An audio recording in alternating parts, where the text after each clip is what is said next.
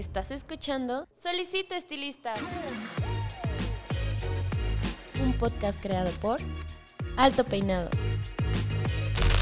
Un espacio donde se cortarán y peinarán ideas de belleza. Bienvenido. Pase y tome asiento.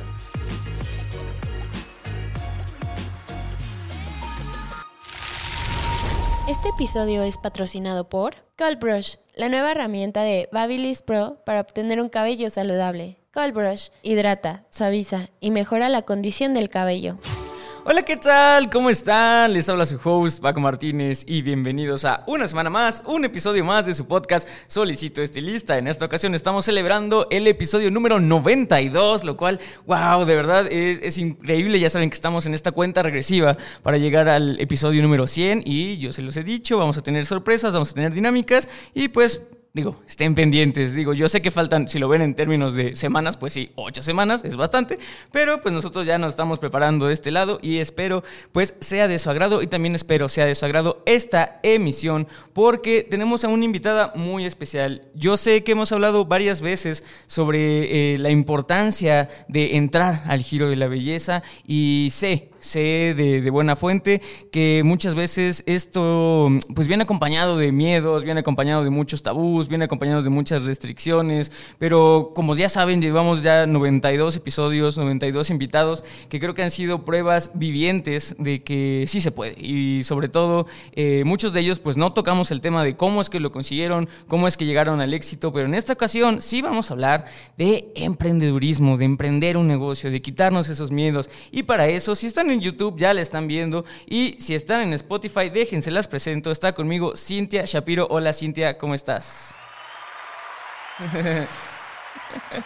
es nuestra pequeña audiencia. La porra, ¿no? Eso, la, la, la porra, justamente. No puede faltar y me encanta su porra. Y pues muchas gracias por su tiempo, por invitarnos a transmitir con ustedes. Y yo ya tomé asiento y ya estamos aquí, pues, creando y peinando ideas para el público. sí, es, es, una gran, gran frase. Este, pues bueno, yo creo que vamos, vamos a empezar realmente como, como siempre es que comenzamos, por el principio. Muy, eh, antes de, de, entrar al tema de, de, tu producto, que ahorita lo vamos a mencionar, de la empresa, de esta Cintia ya emprendedora, me gustaría que nos dieras un poco de contexto previo a ser quien eres ahora. ¿Quién era Cintia Shapiro? ¿Quién era Cintia Shapiro? Eh, bueno, pues uh, me lo preguntan mucho okay. y sí hay un gran cambio porque Cintia Shapiro siempre, y lo pueden ver ahí, trae un libro en su bolsa. Okay. Nada más que antes de emprender siempre había un libro de literatura, eh, filosofía, psicología y de pronto pues todos mis libros son de emprendimiento porque hay mucha información sobre este tema que yo desconozco. Uh -huh. que necesito saber y además informarme. Eh, yo siempre he dicho que yo nunca tuve una carrera empresarial. Ajá. Entonces, de pronto, cuando te enfrentas a emprender y no tienes los conocimientos, pues te angustias y quieres empaparte y saber lo más que puedas sobre el tema, sobre qué cosas necesitas saber para no de pronto eh, caer en un error legal o uh -huh. en algún incumplimiento. Y además, eh, términos que desconoces y eh, estrategias de, de, marketing, de posicionamiento. Bueno, hay en mil cantidad de información, ¿no? Claro, y, y digo que me parece muy interesante los géneros literarios que mencionas, ¿no? De psicología, de filosofía. ¿Cómo consideras que era tu, tu, tu, identidad previo a esta identidad emprendedora y en qué ha cambiado? Pues eh, me decías, ¿cómo te imaginas a Cintia en 10 años? Me la, de veras, y te lo decía, me la imaginaba en un consultorio, eh, atendiendo pacientes, dando consulta clínica, eh, de pronto había planes de poner eh, una clínica incluso y seguir estudiando y ampliando en el campo de la psicología. Okay. Y de pronto, pues ahora sí como dicen, ¿no? Haz planes y cuéntale a Dios tus planes y cuéntanos sí. qué pasa, ¿no? Ajá. Y esto es una prueba más de todo eso porque de pronto pues uh, sale el producto para el cabello eh, que en un principio no era la intención venderlo o emprender con eso ni llegar al cliente. Uh -huh. Fue un producto que eh, creo yo para mi propia persona y ahí pensé que ahí se iba a quedar. Ajá. Y pues aquí nos eh, encuentras de pronto ya con todo un cambio que me dicen, eh, ¿por qué le tienes tanto cariño y amor? Porque esto cambió mi vida y dirigió mi vida. Claro, claro, y digo, eso me parece muy interesante porque, digo, eh, la gente, los podcasts escuchas lo pueden saber. Eh, todos los invitados que tenemos aquí me gusta mucho el, saber su contexto, el saber su historia, porque dentro de, del giro de la belleza, todo mundo llega por distintas, por distintos caminos, ¿no? O sea, pero realmente el, el, foco central, pues sí, es el giro, es la industria de la belleza, y muchos llegan a veces por, por pasión, muchos llegan por herencia, incluso, muchos llegan por incluso negligencia, de que no querían, no querían y terminan aquí. Eh, ¿A ti te gustaba el, mundo de la belleza previo a esto? O sea, sé que, sé que tu producto lo desarrollaste a raíz de una pues, necesidad propia, pero, este, pero, pero a ti realmente te llamaba la atención en algún momento, pensaste o te visualizaste en, el campo de la belleza? Nunca me visualicé en el campo de la belleza como dedicarme a eso o tener un hobby eh, pues eh, hacia esto, no ¿Me gustaba el tema de la belleza? Pues claro que sí, como creo que a todo ser humano y más con toda la información que traemos y toda la educación que nos han dado de la eterna juventud y todo lo que es el marketing y cómo nos venden eh, pues la imagen y tu imagen vende. Sí, claro que me interesaba el tema de la belleza, más nunca me imaginé dedicarme a esto. Ok, perfecto. Ahora sí, vamos con eh, la creación del producto. Me dices que fue creado a raíz de una necesidad propia. ¿Se puede saber cuál fue esa necesidad? Sí, eh, a mis 35 años eh, voy pasando por mi último embarazo y de pronto empiezo a padecer de tiroides y dejo de producirla. me controlan ya el tema de la tiroides, doy a luz, viene el posparto y donde más lo resiento es en el cabello. Y eran pues, había cabellos tirados por toda la casa, regaderas tapadas. Eh, fui con N, mil cantidad de doctores, eh, colombianos, probé lo que quieras de productos y yo no estaba satisfecha y sentía que había algo más que probar y que me dejara satisfecha o que me diera los resultados que me habían prometido. Sí, sí. Que eso es parte de la mercadotecnia, ¿no? Como ves eh, que te prometen cosas y ves una imagen y tú quieres llegar a esa imagen. Y yo no me sentía a gusto con más porque pues había una Cintia antes de padecer de la tiroides con una cabellera pues posterior a todo esto. Eh, bueno, anterior eh, a todo esto. Y de pronto tienes eh, los después y dices, no, yo puedo llegar a ser lo que fui antes y tener el cabello que tenía antes. Porque sí existió. Claro. Entonces, pues tienes esa imagen muy clavada. Sí, sí. Sí, y obviamente, digo, resentiste dos condiciones eh, pues biológicas, ¿no? Que fue una el, tema de, la tiroides y otra el tema de, del embarazo, que digo aquí el, e, el tema de, la cabellera post embarazo ya lo hemos tocado en otros episodios, podcast escucha si, si quieren la referencia a, lo que voy a decir, está en el episodio de la ciencia, el cabello a través de la ciencia de la primera temporada, lo pueden ver y, y sí, o sea, se sabe que, que el, el cuerpo atraviesa ciertos procesos eh, después del embarazo, ¿no? Y me imagino que, obviamente, como ya lo habías mencionado, eh, que te gustaba, obviamente, el tema de, la imagen y todo eso, lo resentiste. Lo resentiste porque, como ya también lo hemos mencionado, la cabellera es una parte fundamental, incluso es, pilar en, ciertos puntos de eh, la salud mental, ¿no? Entonces, me imagino que fue un golpe muy fuerte, decidiste buscar ¿Sabías qué es lo que estabas buscando? ¿Sabías qué es lo que querías? ¿O realmente fue como em, viendo qué es lo que te afectaba, intentaste buscar una resolución a ese problema? Buscaba solucionar el problema, sí, pero también sabía lo que quería, porque eh, había una cintia antes de empezar a padecer problemas eh, de tiroides o endocrinológicos y quería volver a llegar a, esa imagen o a ese objetivo. Ajá pero además toda la mercadotecnia te vende imágenes de lo que vas a obtener. Sí, sí. Dices, pues yo no he obtenido esto.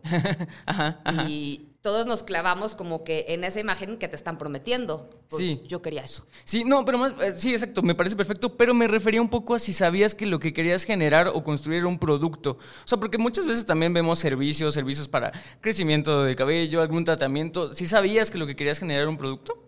No tenía idea lo ah, que estaba haciendo. O sea, tan no tenía idea que cuando me preguntan o me dicen, oye, ¿puedes contar alguna anécdota chistosa o cómica o algo que recuerdes? Y esto nunca se me olvida porque de pronto estoy yo en la cocina con una gran olla eh, mezclando cosas, ingredientes, menjurjes, la casa apestaba y salía borbollón por aquí del, eh, pues la lumbre y todo hirviendo, y baja uno de mis hijos y me dice, mamá, vas a explotar la casa. y yo le dije, pues no creo, pero no estés molestando y ya. Y de pronto el olor también apestaba. Y tanto yo y mi hijo nos acordamos mucho de ese momento, pero que como que decimos, ¿quién iba a pensar que ese momento donde se burlaban de mí iba a llegar a esto hoy en día. Claro, claro. Y entonces, eh, durante esa parte de, vamos a llamarlo, eh, la era de los menjurjes empíricos, eh, ¿cómo fue que te ibas realmente, pues tú misma construyendo para decir, bueno, esto que estoy creando sí va a tener los efectos que yo quiero? O sea, porque evidentemente dices que estás mezclando, pero obviamente tenías o ya habías hecho un research previo de saber qué es lo que estabas mezclando, sí podía, este pues, pues realmente ser benéfico al, momento de ya crear el producto, ¿no? ¿Qué, de dónde adquiriste esos conocimientos? Pues eh, eso lo preguntan también mucho y es parte de lo mismo. Mira, el conocimiento está más hoy en día con toda la tecnología que tenemos, pues está accesible a todo mundo. Es más tenerlo un poco las ganas de saber y las ganas de investigar, porque hoy eh, tenemos acceso al conocimiento con un dedo. Sí. Y es más eh, tener las ganas de saber y sí me puse yo a investigar toda la literatura de pues qué productos, eh, vitaminas, minerales, hierbas y alimentos incluso van a ayudar a nutrir mi folículo piloso, a promover la irrigación sanguínea al cuero cabelludo y causan eh, tanto eh, vasodilatación como constricción. Sí, sí. Entonces, a partir de esto, eh, empiezo yo a leer mucho y a hacer apuntes, apuntes y qué ingredientes vamos a usar. Sí, sí. ¿Actualmente tu producto tiene, o sea, todos los ingredientes son orgánicos o ya empezaste a meter ciertos químicos, y empezaste como a, manejarlo de esa manera? ¿O sigue siendo muy, muy, muy de ingredientes naturales? Es un producto tan natural que cuando lo hueles sabes que estás usando algo natural. Ok. Eh, que fue parte de el distintivo de mi producto y parte de lo que hizo que jalara porque la gente sintió, oh, esto es algo diferente a todo lo que he probado. Ajá. O esto me da confianza y además el que tú vaciaras, pues ese concentrado que es un tónico a tu shampoo, también fue algo diferente que no existía. Ok, entonces ahora sí vamos a hablar del producto. Tónico Vitale. Eh, ¿Cómo llega el nombre? ¿Cómo ya, ¿En qué momento dices, eh, esto ya eh, va a ser un, vamos a brandear esto, esto ya va, en serio, vamos a venderlo, necesito esta imagen con tantos procesos, con el embotellamiento, todo eso? es una historia, digo, vamos a resumirlo, pero realmente yo estoy de viaje y urge meter un nombre a esto para ya lanzarlo porque la gente lo está pidiendo y pidiendo y pidiendo. Y me dicen, híjole, ¿cómo lo anuncio? Hay que meterle marca a esto. Y yo dije, pues es un tónico. Primero estaba yo con la idea de pócima, pero ya existía.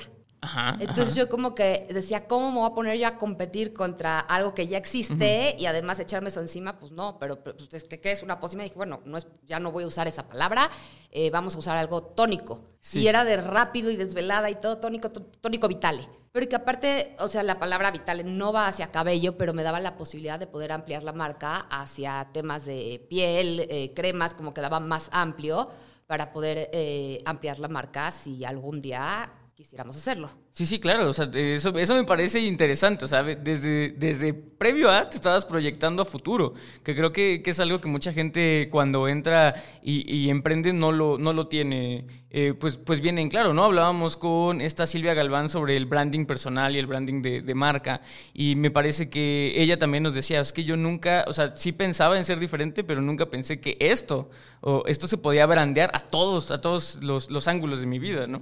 La verdad, todo se puede brandear y todo es, eh, o sea, en la vida todo es vendible o comerciable o negociable, si lo quieres ver así. Hasta el permiso con tu hijo es una negociación.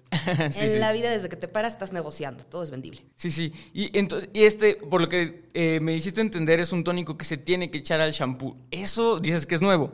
¿Lo pensaste tú? ¿Lo, viste en otro lado? ¿Agarraste esa inspiración? ¿Cómo fue que llegaste a ese, a ese procedimiento? Todo eh, lo fui pensando yo y creando yo, pero no fue eh, premeditado, como que voy a hacer un tónico para vaciar el shampoo, no, sino es como que ya tengo la mezcla y luego, pues ok, me la puedo vaciar en cabello, pero mancha, pero está incómodo eh, para mi persona. Ya no estaba yo pensando en cliente, no había cliente y no había la intención de tener un cliente. Había una Cintia. Ajá. Y era lo que a mí me estaba importando, pues la forma más sencilla de yo poder utilizarlo. Ok, perfecto. Y ahora, me, me decías previo a que que ya cuando la gente lo estaba pidiendo. Y también me decías que, que, lo estabas utilizando de uso propio. ¿Cómo fue el boca en boca? Porque me imagino que así se dio a conocer el producto. Eh, sí, eh, yo pues me preguntaste el tema de la belleza, siempre he sido mucho de mi arreglo personal y mi cabello, eh, al salón de belleza al cual yo iba, es de, Cintia, ¿qué te estás eh, echando en el cabello? Porque pues va seguido. Y no, pues mira que hice esta mezcla y no sé qué. Me dicen, no, pues me encanta tu cabello. Y yo, así ah, se ve, sí se nota. Así como que, wow. Y decían, no, pues tengo esta foto del antes, que sí tomé la foto del antes. Y me decían, no, pues mira tu foto del después. Y a partir de esa foto, que hasta la fecha se conserva, me decían, véndenos, por favor, véndenos, súrtenos y empieza la gente, tanto conocidos como gente que no conozco, a pedirme producto. Y yo decía, pues no tengo ni el envase, no tengo ni la etiqueta, ni la marca, ni las. Entonces era de, ok, sí te vendo con mucho gusto, pero no seas, tráeme tu envase o tu frasquito o tu shampoo, pero sí con mucho gusto te, te vendo. pero ya había que hacer las cosas, pues apresurada, apresuradamente y a velocidad. Ajá, sí, sí. entonces, entonces, empezaste realmente siendo, eh, pues básicamente distribuidora, ¿no? Conseguiste rápidamente un distribuidor que fue, me imagino que en el salón al que ibas de, confianza todos los, todos los días, bueno, todos los meses, y, empezaste realmente a vender. ¿Cómo fue la recepción del producto? ¿En cuánto recibiste un feedback de este mismo? Mira, empezamos a trabajar mucho también con los grupos de Facebook. Ok. De grupos de ventas para mujeres. Ok. Y entonces ahí, eh, de pronto, cuando lo anunciamos, de pronto ya empezamos a ver comentarios de, ay, sí, yo lo probé, este, me encanta, y mira mi melena, y tú te metes pues al Instagram de Tónico Vital y ves los testimonios, ¿no? Y me, me preguntan mucho, eh, ¿cómo es que te llegan los testimonios? ¿Has hecho alguna campaña? ¿Ofreces algún descuento? Y la verdad, no. Yo creo todavía no tengo una respuesta así certera para decirte cómo es que llegan tantos testimonios, pero sí creo que viene mucho de la necesidad de la gente o la necesidad que tiene la gente de ser vista. Es como que la gente se toma su foto, se toma su después y te lo mandan y pues quieren, la gente tiene la necesidad de ser vista, de expresar y así se han eh, pues recuperado un, bueno, sí, recuperado muchísimos testimonios, no sé cuántos, pero sí, son... Sí, no, y eso, y eso obviamente te genera un engagement orgánico impresionante, ¿no? Que, que, justamente es lo que te decía, o sea, previo a toda esta era digital, pues realmente la única manera de hacerte una cartera de clientes era a través del, del boca en boca, ¿no? Y realmente también eh, emprender ciertos... Este, negocios era a través de boca a boca. No había manera, si no había recurso, no había manera de, publicarte en alguna editorial, no había manera de otra más, más, que realmente yendo de puerta en puerta. Y así hemos visto N cantidad de, invitados que han pasado por aquí, que tuvieron la oportunidad de empezar sus negocios hace 30, 40 años y que así se hacía, así se gestionaba. Y qué bueno es ver esta nueva generación de, emprendedores que, realizan o, llevan el éxito desde sus empresas a través de estos medios digitales. ¿no? Que hablando de, justamente de, empresas y de emprendedurismo, hace poco escuchaba uno de los podcasts que hiciste y algo que me, que me gustó mucho, que me llamó la atención, fue que no tenías esta definición del emprendedor, que no te gustaba mucho por ahí la, la definición del emprendedor y todo el lifestyle que conlleva. ¿no? ¿Puedes hablar un poco de eso? Sí, me causa mucho ruido porque me dicen, oye Cintia, ¿qué consejo les puedes dar a las eh, empresarias, porque también está el tema del emprendedor y el feminismo, ¿no? Las mujeres empresarias, que yo a veces digo, híjole, somos seres humanos y déjame dar un consejo a la población, a la humanidad, ¿no? Pero bueno, eh, me dicen, ¿qué consejo puedes dar a la gente que te está viendo afuera y quiere emprender? Y aquí es donde me causa mucho ruido porque eh, nos han hecho creer que emprender es tener pues un plantel, una fábrica, un chorro de empleados, maquinaria, salarios. Y yo para mí emprender es saber monetizar todo aquello que puedas aportar un servicio, un bien, o lo mismo digo, un pintor. Si ese pintor sale, pinta sus cuadros y de pronto la arma y está vendiendo increíbles sus cuadros, pues ya es un emprendedor. Sí, claro. Entonces, eh, aquí el concepto de emprender es donde siento que está un poco equivocado y desde este concepto hay un freno que frena a la gente hacia el emprendimiento. Claro, y qué bueno, o sea, digo que ya había escuchado más o menos que habías mencionado temas así en otros podcasts, pero te lo digo y te lo digo ahorita que te tengo de frente, esa era la misma visión o el mismo conflicto que yo tenía en la carrera y que tuve en la carrera todo el tiempo. Eh, siempre, yo estudié, la, gente lo sabe aquí, perdón por decirlo siempre, pero pues, nuevo invitado lo tengo que repetir. Soy administrador de la comunicación y producción del entretenimiento, ¿no? Esa es, mi carrera, ese churrote, así ese es mi título. Eh, Obviamente yo llegué ahí porque me gustaba mucho el tema de la administración y sentía que el enfoque que se le daba a la comunicación y sobre todo al entretenimiento, a la parte del ocio, me, me llamaba mucho la atención porque yo siempre lo vi como vamos a aprender lo aburrido de lo divertido, que es algo que se deja de lado. Una vez llegando a la carrera me di cuenta de que la administración ya está muy idealizada hacia el movimiento entrepreneur, por decirlo así, ¿no? Entonces yo llegué y te daban eh, toda la teoría, todas las métricas, los números, lo que sea, pero siempre cuando llegaba la parte del proyecto o la parte del este, caso de estudio, era siempre, haz una empresa crea una empresa. Y de hecho, ya, o sea, digo, si son administradores o, son chavitos y les gustan mucho los memes, ya está el, meme de, la, contando los millones de todas las empresas fantasmas que creen la carrera. Sí, o sea, realmente era mes tras mes crear nuevamente un este, modelo de negocios, crear un modelo Canva, este, el FODA nuevamente, y, y creabas un montón de empresas. Y yo me di cuenta de que estaba tan idealizado el ser emprendedor que mucha gente dejaba de lado lo que era ser administrador. Entonces mucha gente ahorita empieza queriendo, teniendo este deseo de ser emprendedor sin saber nada de administración. Entonces, y, a, uno como administrador, que tiene todo el deseo de, aprender de administración, te meten el sueño de ser emprendedor. Y es justo lo que tú decías, ya es un... Eh, es la razón por la cual ya a nadie le gusta Instagram. Se idealizó tanto, se romantizó tanto, que la gente dice, bueno, ¿y dónde está lo funcional?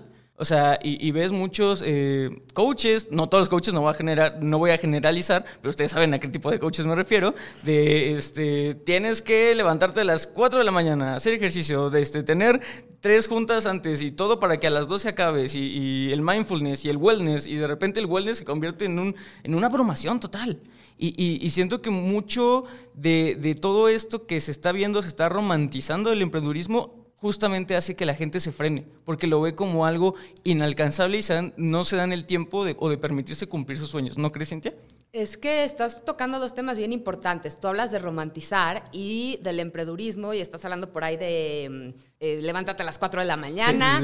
Entonces, de pronto quieren vender un libro que habla de cómo levantándote siempre antes de las 4 de la mañana o a esa hora, eh, vas a tener éxito en la vida, ¿no? Sí, Y entonces, ¿qué nos muestran hoy como éxito? Eh, un emprendedor o emprendedora que tiene un negocio que además te gusta y te apasiona y tienes una gran calidad de vida porque amas lo que haces, pero además te genera pues grandiosamente y además te permite llevar tu, eh, la calidad de vida que quieres, porque claro, te levantas a las 4 de la mañana. Sí. Entonces eres el ejemplo de éxito y con eso van a vender un chorro de libros. Pero todo es eh, pues eh, una creación mercadotecnia, de la mercadotecnia nuevamente. Sí, sí. Sí, no, es, es, es, un, es, un, es una característica muy tóxica del emprendedurismo y que sí afecta, o sea, que de verdad afecta. O sea, yo, y retomando mi carrera, eh, me acuerdo, presentabas tu proyecto, lo tenías todo muy bien hecho y siempre, siempre, siempre, siempre eh, los profesores terminaban y te decían, ¿qué es lo que te impide hacerlo?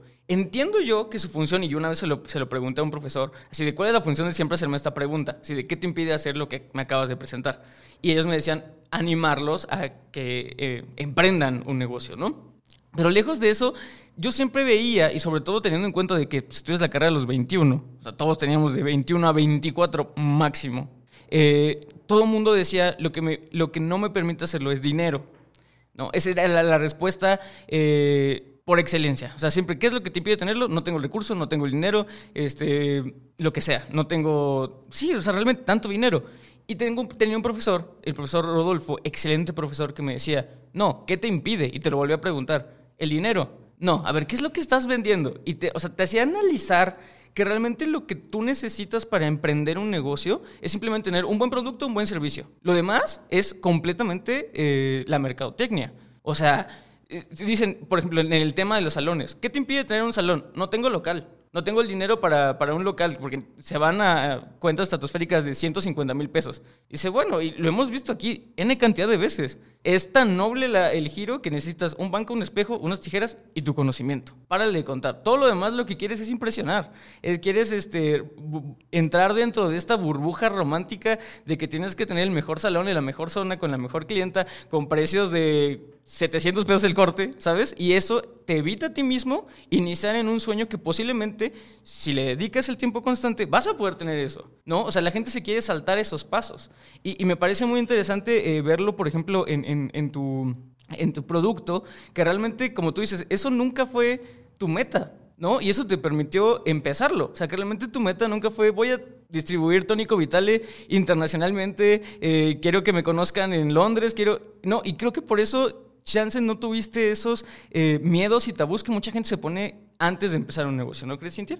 Sí, y además de todo, eh, por ejemplo, hablaste de un business Canva, nunca hubo, porque pues ni sabía hacerlo, ni sabía qué era en aquel momento y no había un, o sea, no estaba pensado para eso, Sí. pero también la gente ahí es donde se da cuenta o el cliente eh, la intención que hay detrás de un producto. Y el- mira, puedes engañar a mucha gente, pero no vas a lograr engañar a toda la gente todo el tiempo. Sí. Entonces ahí es donde pues tienes que sí saber que si estás dando un servicio, si estás buscando solucionar eh, problemas y es importante no desviarte de esto. Sí, claro. Y, justamente en el, en el tema de- del desvío y, y- de perder el, el dedo del renglón, como se dice, ¿en qué momento eh, decides o empiezas a tener estos problemas de, de- formalización, yo le llamo, ¿no? Porque como, como, bien, como bien lo hemos estipulado, no eras administradora. Y yo algo que, perdón, que algo que he encontrado es que generalmente siempre, siempre, siempre, eh, cuando las personas inician un negocio, sin tener conocimiento previo de administración, los primeros temas que salen a relucir no son ni operativos ni de recursos, son totalmente problemas de administración. ¿En qué momento te diste cuenta o cuál fue el primer eh, choque que tuviste o, o problema que tuviste que superar?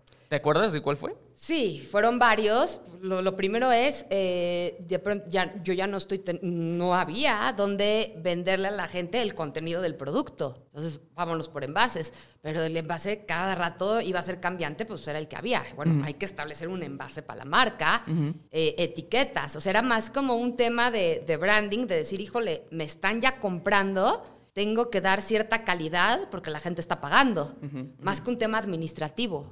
o sea, lo administrativo fue quizás más sencillo que todo el tema de dejar a la gente contenta. Y viene un tema bien importante, porque como estás de pronto sí ofreciendo algo, si quieres verlo, eh, un producto para la salud, porque eh, en las categorías así entra, eh, entra el tema de Cofepris. Sí. Entonces, eh, por ejemplo, igual tu contador, o sea, te- tenía yo que estar, eh, cumplir con todas las eh, reglas y nomenclaturas legales del país donde vivimos para no meterme en un pleito legal o tener algún problema legal por eh, infraccionar algo que pues era más por un tema de desconocer la información. Sí, sí, sí. ¿Y tuviste, tuviste, este, digo, ¿te, parece que toquemos el tema legal? Te lo digo porque ya hemos tenido eh, varios invitados, entre ellas la, la maestra que es este, dueña de, la academia de J. Denis, que gracias a ella y gracias a que no había dentro de Cofepris eh, un modelo legal diseñado para eh, los tatuajes de, pestañas y de cejas, ella creó, o sea, ella fue la creadora de ese movimiento para regularlo. No sé qué, no sé si lo que tú estabas intentando vender ya estaba regulado o si tuviste que también moverte y, y realmente eh, posicionar tu producto dentro de un marco legal para poder seguirlo vendiendo. Ya había la categoría. Ya había la categoría, Sí, pero yo, o sea, yo no sabía ni que habían categorías. o sea, no tenía idea, sí, ¿no? Sí, de sí. nada. Entonces era, pues, eh, nuevamente, no somos todólogos, pues buscar al especialista que se encargue de eso y es, oye, ¿qué papeles necesito? ¿Qué? Bueno, ya me dijo tu producto entra en categoría, pero hay que estudiar qué categoría. Y pues rodearme de esa gente que sí iba a saber lo que yo desconozco y que me iban a llevar a tener eh, cierto éxito, pero además eh, alcanzar el objetivo, pero a que yo pueda estar eh, trabajando o alcanzando ese objetivo en mi perfecta paz de saber que el día de mañana no iba a tener algún tipo de bronca legal, porque eso sí, te quita el sueño. No, sí, Que por para mí era lo más importante, decir, yo eh, poder seguir durmiendo, poder seguir viviendo, pero además hacer lo que eh, ya me estaba jalando y ya me estaba gustando. Sí, sí, no, y sobre todo, o sea, digo, eh, esa, esa frase se puede interpretar de, de- muchas formas, el tema de, quitarte el sueño por algo legal, no solamente, digo, problem- digo, déjese el problemas financieros con el SAT, de que ya sabemos que infracción, infracción, infracción por todo, por todo el tema.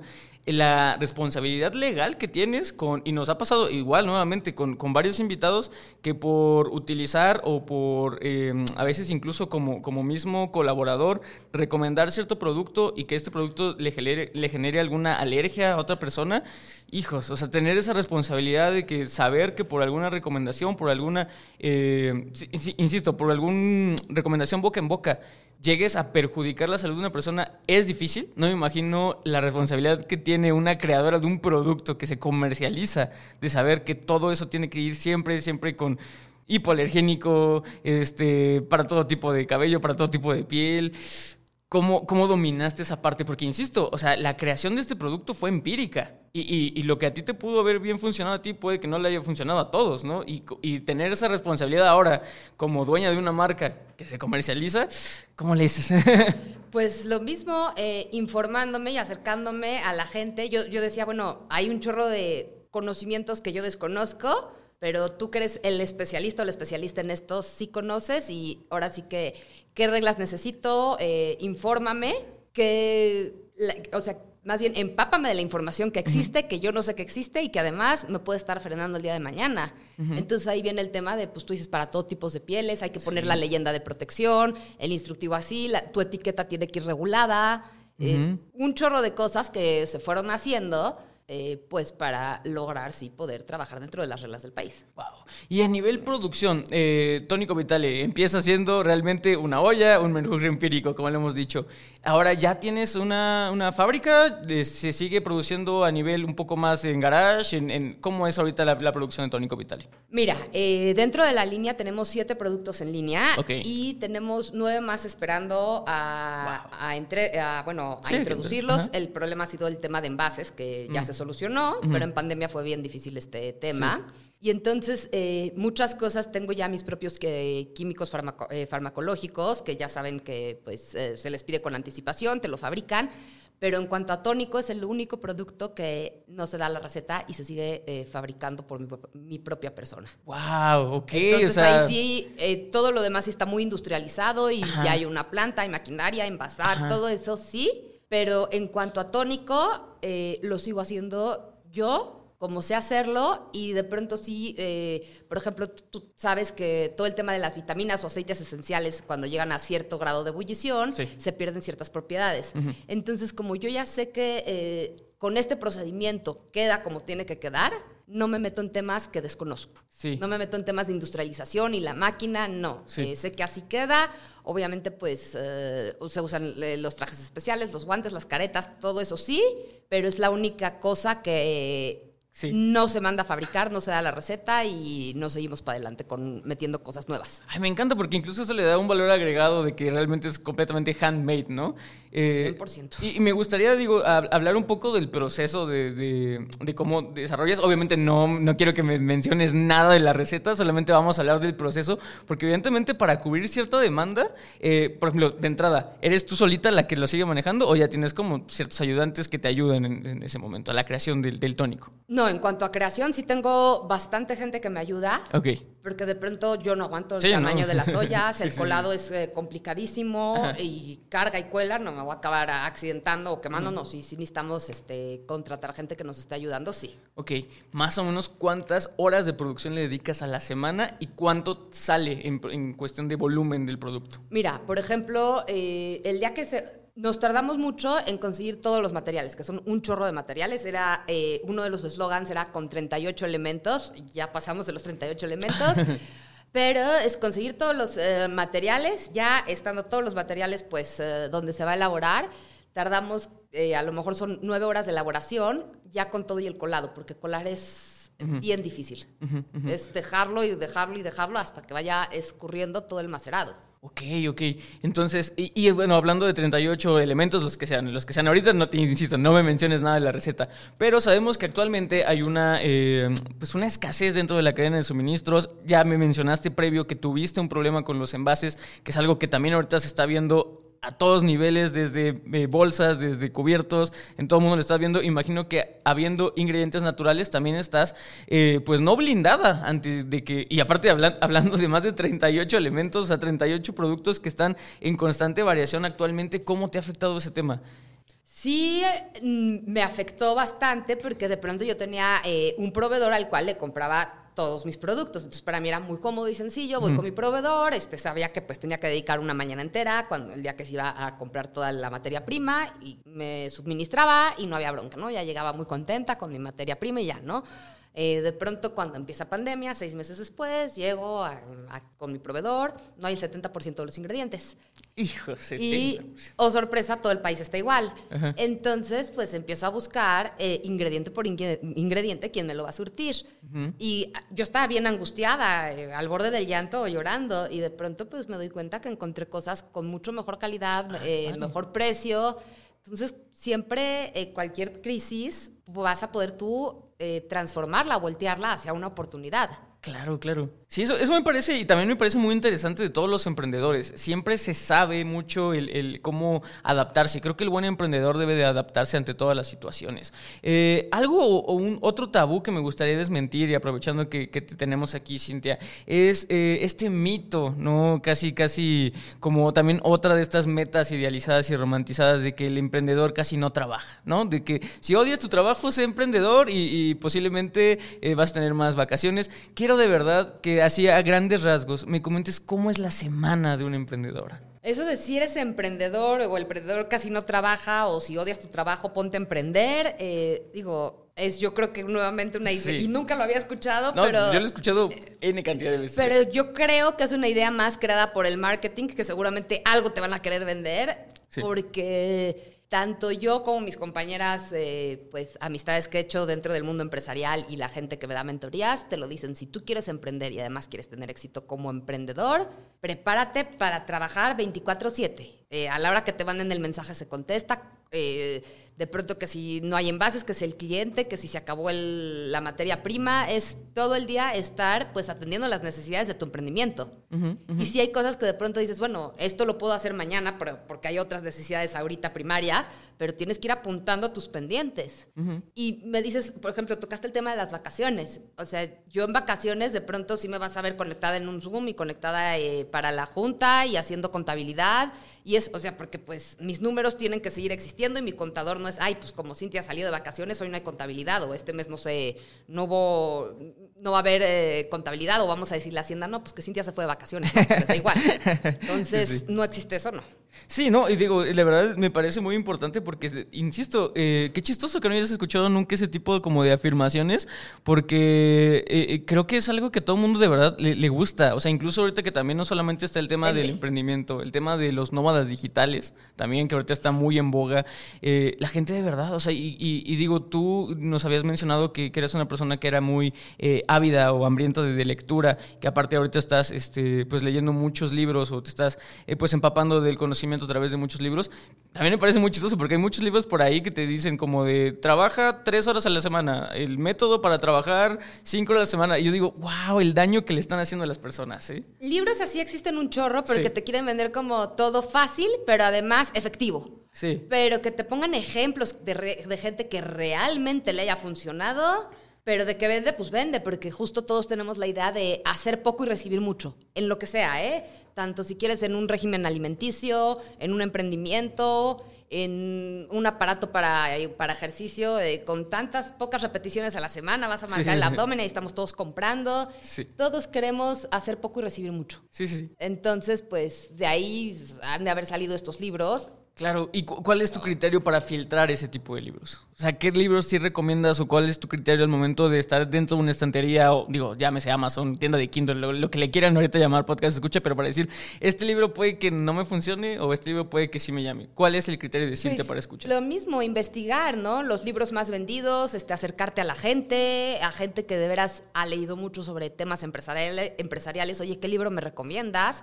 Y a partir de ahí, pues ya sé quién me lo está recomendado, pero, recomendando, pero no es como que esa persona va a querer venderme el libro, pues no. Pero si tú dices, bueno, eh, un libro, pues también es... Eh, lo están vendiendo, lo quieren monetizar, pues sí, sí me lo van a saber vender.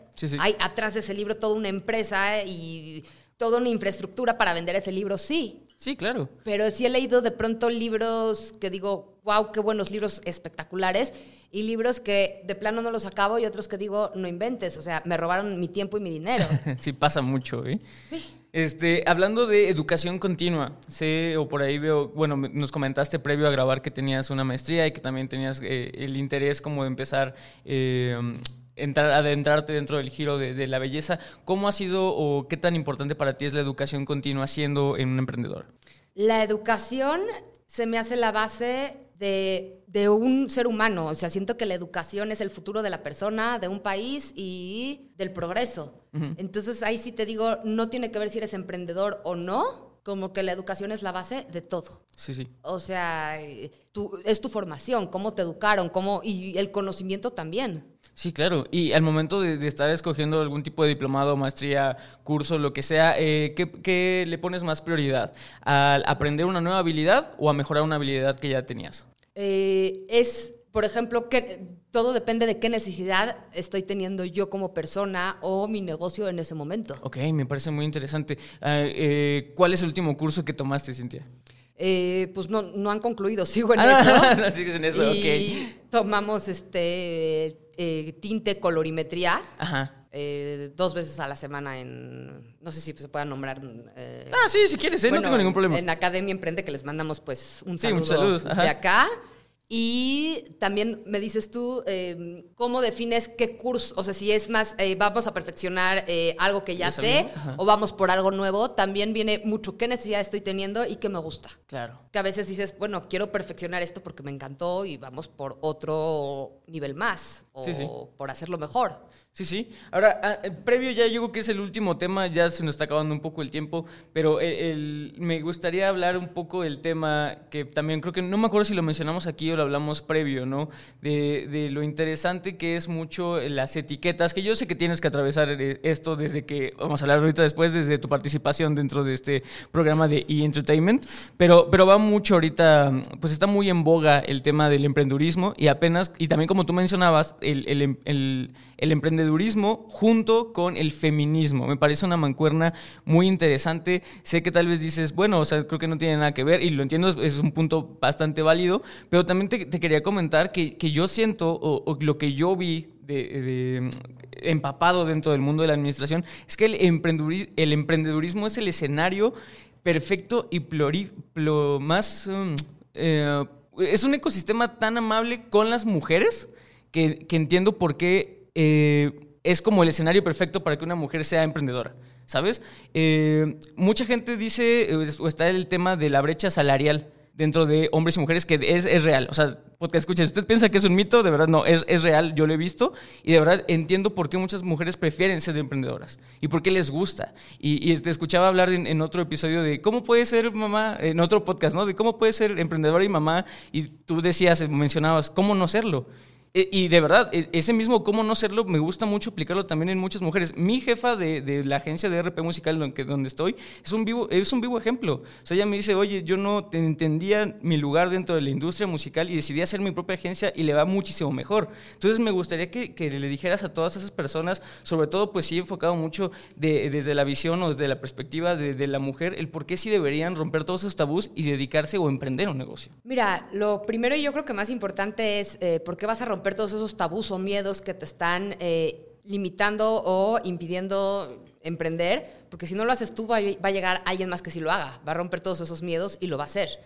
Y porque pues el día de mañana vas a decir, ¿por qué no lo hice? ¿Por miedo? Pues es vamos a romper con los miedos o vamos a, o sea, porque los miedos existen. Sí. Ok, hazlo con tus miedos, pero hazlo Sí, sí. y vas a ir eh, en el camino resolviendo pues todos tus miedos, todas tus eh, preguntas, se te van a ir dando las respuestas y vas a ir avanzando. ¿Y qué crees? Te vas a dar cuenta que van a ir naciendo nuevos miedos Sí. y nuevos problemas, pero así es la vida. Sí, sí. La vida entera antes, ya deja el tema del emprendimiento, eh, la vida así se construye. Entonces, no hacer algo por miedo, pues entonces te quedarías estático Sí. no te dio miedo caminar, no te dio miedo manejar, entonces no manejes, no camines. Tú tienes una necesidad, igual acá. Hazlo con miedo, pero hazlo. Wow. Sí, no, y eso es importante, el, hacerlo, ¿no? Muchas veces sí nos, detenemos y nos enfocamos mucho en los tabús, muchos en los problemas, pero como bien decías, yo creo que todos los problemas tienen una solución. Si no, no serían problemas, ¿no? Porque todos los problemas tienen una solución. Y eh, digo, hablando también de, de este tipo de problemas o de, de- de búsqueda de, de productos que se han enfocado a este tipo, creo que la necesidad que vieron, ahora sí hablando ya los, los productores de E! Entertainment, pues sí fue ver el, el- el buscar y ver este boom de mujeres emprendedoras y por eso se creó el programa en el cual estuviste de E! Entertainment, que Escuela Imparables. ¿Quieres que hablemos un poquito del tema? Este, ¿Cómo es que te contactaron? ¿Cómo es que la gente de ahí se, se acercó a ti y te dijo, puedes venir? ¿Tú te acercaste? ¿Cómo fue la convocatoria? Mira, en un principio no sabíamos que todo esto iba a ser para E! Entertainment. Eso nos Ah. enteramos a lo mejor 20 horas antes de entrar a, pues, a lo que era donde se iba a filmar. Ajá. ¿No? Entonces tú, tú hablas de E! Entertainment, yo todo eso, o sea, yo empiezo a castear tres semanas antes y luego, un día antes de entrar, nos enteramos yo y mis compañeras que era E! Entertainment. Entonces, eso de que me contactaron de E! Entertainment, no. ¿Cuál fue el gancho? O sea, ¿cómo les dijeron? Así, vamos, Eh, necesitamos... De pronto, eh, por, por redes sociales, que es donde yo trabajo mucho y soy muy activa, eh, me mandan la convocatoria de, y de pronto que tardo tres días, bueno, tres mensajes en contestarla, porque yo en, en un principio hasta miedo me dio. Dije, bueno, Claro. ¿por qué va yo un reality show esto en mi vida? Y se me hacía muy loco y fuera de, pues ni los contesté, porque dije, Sí. me van a estafar, me van a pedir un riñón o algo. Dije, no, yo Y más estando en México, Yo ni contesto esas cosas, ¿no? Sí, ya estamos acostumbrados a tanta cosa que no contestamos que pues, mejor ni contesté y de pronto va como el tercer mensaje de, hey, si te estoy buscando a ti, te están preguntando por la chica vital. Y yo decía, ¿qué es eso? ¿Y a quién buscan? Yo, yo- ¿Me entiendes? Y, y ya cuando me dicen, hey, tú sí nos vas a contestar y sí nos vas a mandar tus, eh, tu convocatoria y todo. Pues no, no estoy segura, la verdad. No, sí, mándalo, de veras. Sí, sí te estamos buscando. Mira, no, y pues lo mandé y ching, que me hablan, ¿no? Ajá. Y, y ahí fue donde ponte nerviosa. Ajá. Y pues ahí estábamos todos pues a flor de piel con muchas emociones y mucho nervio porque no sabíamos realmente qué iba a ser este reality. Era castear para algo desconocido, que era parte del reality también. Sí, digo, eh, tengo que aquí este, un, disclosure rápido a podcast escuchas. Yo no he tenido la oportunidad de ver el programa. Espero verlo en algún rerun. Eh, yo la verdad no soy mucho de consumir programas de televisión, pero sí sé que Entertainment y sobre todo Entertainment Latam apuesta mucho para hacer programas y realities que son enfocados dentro del giro. Entonces, si ustedes podcast escuchas tienen el tiempo y se pueden dar, por favor vean todo este tipo de, de programas que, que aportan, porque aparte así es como también mucha gente conoce, ¿no? Conoce nuevos, nuevos emprendimientos, nuevas personas, nuevas este, influencers, nuevas celebridades, lo que sea. Aportan muchísimo. ¿A ti qué repercusiones viste que te dio el, el participar, estar ahí? ¿Cómo lo, lo notaste a nivel emprendedor? ¿Así notaste que mucha gente se, se acercó? ¿Fue indiferente? ¿Cómo fue el asunto? Mira, a nivel emprendedora, sí, mucha gente se acercó. De pronto Eso. un día eh, estoy yo platicando con mi amiga Tania, saludos Tania, eh, que ella fue la ganadora de este reality y sí trae un proyectazo. No, eso ya fueron spoilers, pero bueno. o sea, ya diste los spoilers, ¿no? Si alguien no lo vio, pues ya sabe quién ganó. Bueno, pero eh, ya sabido, o sea, Digo, digo... eh, ya, X, ya, ya pues, le pasó. Sí, Lo o interesante sea- es ver cómo ganó, ¿no? Ok. eh, trae un proyectazo y nos paran unas chicas en la calle y nos dicen, hey, ustedes salen en televisión y las dos ahí muy emocionadotas y decimos, sí, no, ya, ¿no? Y nos están contando estas personas que gracias a que vieron este reality, ellas empezaron a emprender. Y entonces nos dice esta chava que pues nos dice, oye, queremos contactar a tal compañera del reality, pero no voy a volver a spoilear. Y, me di- y nos dice, y le digo, sí, pues ya, mándale WhatsApp. Y dices que mi emprendimiento va muy enfocada a lo que ella está haciendo pues en su emprendimiento y lo que está presentando en televisión. Ajá. Entonces, eh, de pronto sí contactas con gente. Y de pronto yo, eh, me contacta a mí una chica de Uruguay, que también, eh, ella es eh, terapeuta capilar, y muy emocionada de, oye, me gustaría pues llegar a lo que tú has hecho. Y, y yo digo, bueno, padrísimo, pero también tú tienes una trayectoria increíble, porque sí, o sea, ha estudiado muchísimo y tiene un chorro de clientela y hemos hecho lives juntas, pero este contacto se dio a raíz de que ella pues ve el programa y me escribe por Instagram. Ok, excelente. Entonces fue una excelente plataforma de, de- de lanzamiento este tipo de, de participaciones, ¿no? Pues estás hablando de Latinoamérica, Sí. entonces de pronto contactas con gente que no sabes ni que existen, ni, ni ellos sabían que tú existías, y de pronto mucha gente se sintió motivada al, pues sí se puede, al ver que pues ahí estás tú en televisión y estás eh, ya con un emprendimiento y te buscan en Instagram y me ven que sí está el emprendimiento, dicen, bueno, si ella pudo, pues porque yo no he de poder, ¿no? Y es lo que yo les digo, a ver, yo pude, tú porque no vas a poder. Claro, Como claro. le hice yo, le haga el resto, le harás tú. Sí, sí. Y, y digo, ya, ya este, mm, para terminar, Cintia, algo que yo siempre me gusta o dejar al final es eh, cómo, sobre todo porque hemos tenido muchos invitados que son estilistas, ¿no? De la vieja escuela aparte, ¿no? El cómo, eh, pues llevan, se llevan de la mano con, con el movimiento digital que ha estado tan permeante, ¿no? En este caso, pues digo, ¿qué te podría preguntar si realmente la, la- empresa salió de- del mundo digital? Pero algo que sí me gustaría descubrir es que obviamente ya nos dijiste que tu primer canal para, para entrar pues fue Facebook. ¿No? Y siento que Facebook, a- a- yo siempre lo he dicho, creo que es una plataforma excelente para el medio de la belleza, para empezar, porque eh, sí se maneja mucho el- el- este perfil como de business, como de venta, compra-venta. Para eso mucha gente utiliza ya Facebook. ¿Cómo has sabido llevar ese modelo de negocios de venta a través de Facebook, que así empezó, a todas las plataformas y actualmente cuántas plataformas digitales manejas? Mira, el tema de las plataformas digitales eh, lo tienes que manejar, porque y más cuando estás empezando un emprendimiento que dices, se habló mucho de eh, cuál es- qué te impide eh, lanzar tu emprendimiento o tu negocio o tu modelo de negocio, y tú hablas del tema monetario. Entonces, cuando estás empezando, pues sabes que tienes muchos recursos que te van a ayudar, que son gratuitos y no te van a costar, y otros que te van a costar no tanto y otros que son impagables. Pues tú vas a trabajar con lo que sí puedes. Tú estás hablando de unas plataformas llamadas Facebook e Instagram que de plano, pues, cuánta clientela y cuántos usuarios tienen hoy en día y te van a comunicar con el de al lado. Pero con el que está a kilómetros de ti, con el que tú ni siquiera sabes que existe, y no, no, no es caro, de hecho, o no te va a costar ni siquiera un centavo hacer todo esto. Sí, sí. Entonces es muy importante manejarlas. A mi gusto es ya vital. Sí, sí, claro. No puedes no manejarlas. Ahorita solamente estás manejando Facebook e Instagram, ¿no has entrado a TikTok? ¿No le has entrado al mundo de TikTok? Sí he entrado a TikTok. Eh, a mí eso de grabar los reels también, porque Instagram ya tiene ese modelo, y el ajá. TikTok me, pues, me tardo muchísimo más que cualquier persona que lo hace ya en automático. Ajá. Me quita muchísimo tiempo y de plano lo veo, o sea, de hecho no veo ni mis TikToks ni los reels o las, porque me, me cuesta mucho trabajo verme. Ah, ok. pero lo tengo que hacer. Entonces Sí. sí. le he entrado, sí lo hago y pues no deja de ser muy parecido al sistema de Instagram o Instagram al de ti. O sea, es muy parecido, sí. Sí, no, y qué ¿Por padre que lo decir No sé mencionas. usarlo. De hecho, Ajá. el primer TikTok que yo hago fue para castear para este reality show. Ah, Ahí bajé el TikTok porque me hicieron bajar, mandar uno Ajá. y pues bajé la aplicación y un en Safari busqué cómo usar Tik- TikTok y ahí me sale Sí, un sí. videíto para aprender a usarlo. Sí, no, y qué bueno que lo mencionas, porque de verdad, no sé, mucha gente le tiene mucho miedo, le tiene mucho miedo al TikTok, y, y- y qué bueno que es esa, esa analogía de que es lo mismo, o sea, si haces ya Reels para Instagram, que yo creo que es algo que ya todo el mundo tiene más, más contemplado, es lo mismo para TikTok, ¿no? Y aparte, algo que yo siempre, y no me canso de decir, es el algoritmo de TikTok es el algoritmo ahorita por excelencia. El algoritmo de TikTok sabe perfectamente dónde colocarte. Esa es una máquina de viralización muy buena y creo que es una herramienta que no pueden dejar de lado. Yo creo que no es el algoritmo de, TikTok. El algoritmo de cada plataforma sabe perfectamente dónde colocarte y sabe perfectamente cómo hacer que tú puedas vender y cómo además hacer para que la gente esté ahí metida en su plataforma, si no, no estarían donde están. O sea, llámese eh, TikTok, Instagram o Facebook y hay un chorro más que, que, pues sería un chorro de tiempo, pero que sí saben cómo hacerlo porque por algo están donde están. Entonces, Sí. el algoritmo de lo que sea está ideado para eso y está bien hecho, sí.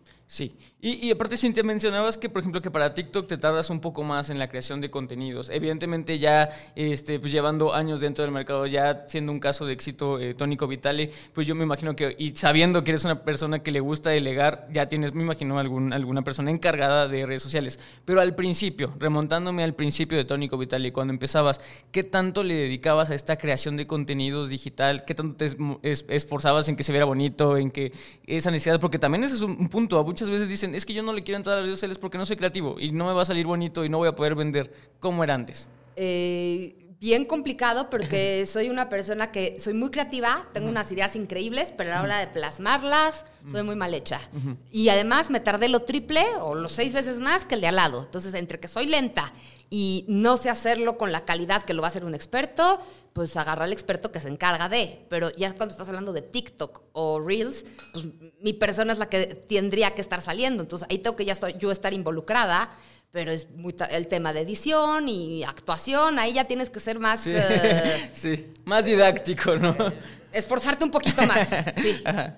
Ok, ok, perfecto. Y de verdad qué bueno, qué bueno, digo, ya esto ya estamos terminando, Cintia. Este, qué bueno que, que haya casos de éxito que empezaron en redes sociales, porque este producto empezó en, en redes sociales, este producto empezó siendo totalmente digital, no fue algo como alto peinado que pasamos de lo físico a lo digital y una transición. No, realmente hay productos que ya se están creando dentro de la era digital que no han tenido que atravesar ese, ese formato y que también pueden ser casos de éxitos y casos de, de mucha, de mucha calidad y contenido, ¿no? Que no está peleado lo digital con que si es de calidad, que no está peleado lo digital con que si es un producto eh, pues fiable o, bueno. Eso no, que también es otro tabú que la gente tiene. De verdad estoy muy agradecido porque hayas estado aquí con nosotros. Y pues nada, estos últimos minutos me encantaría que eh, le digas a la gente dónde te puede encontrar tus nuevos, nuevos proyectos a futuro y sobre todo si les quieres dejar algún mensajito a todos los podcasts escuchas que eh, siempre están gustosos de, escuchar. Bueno, ¿dónde me pueden encontrar? Hay Instagram y Facebook eh, Tónico Vitale con doble T de Vitale.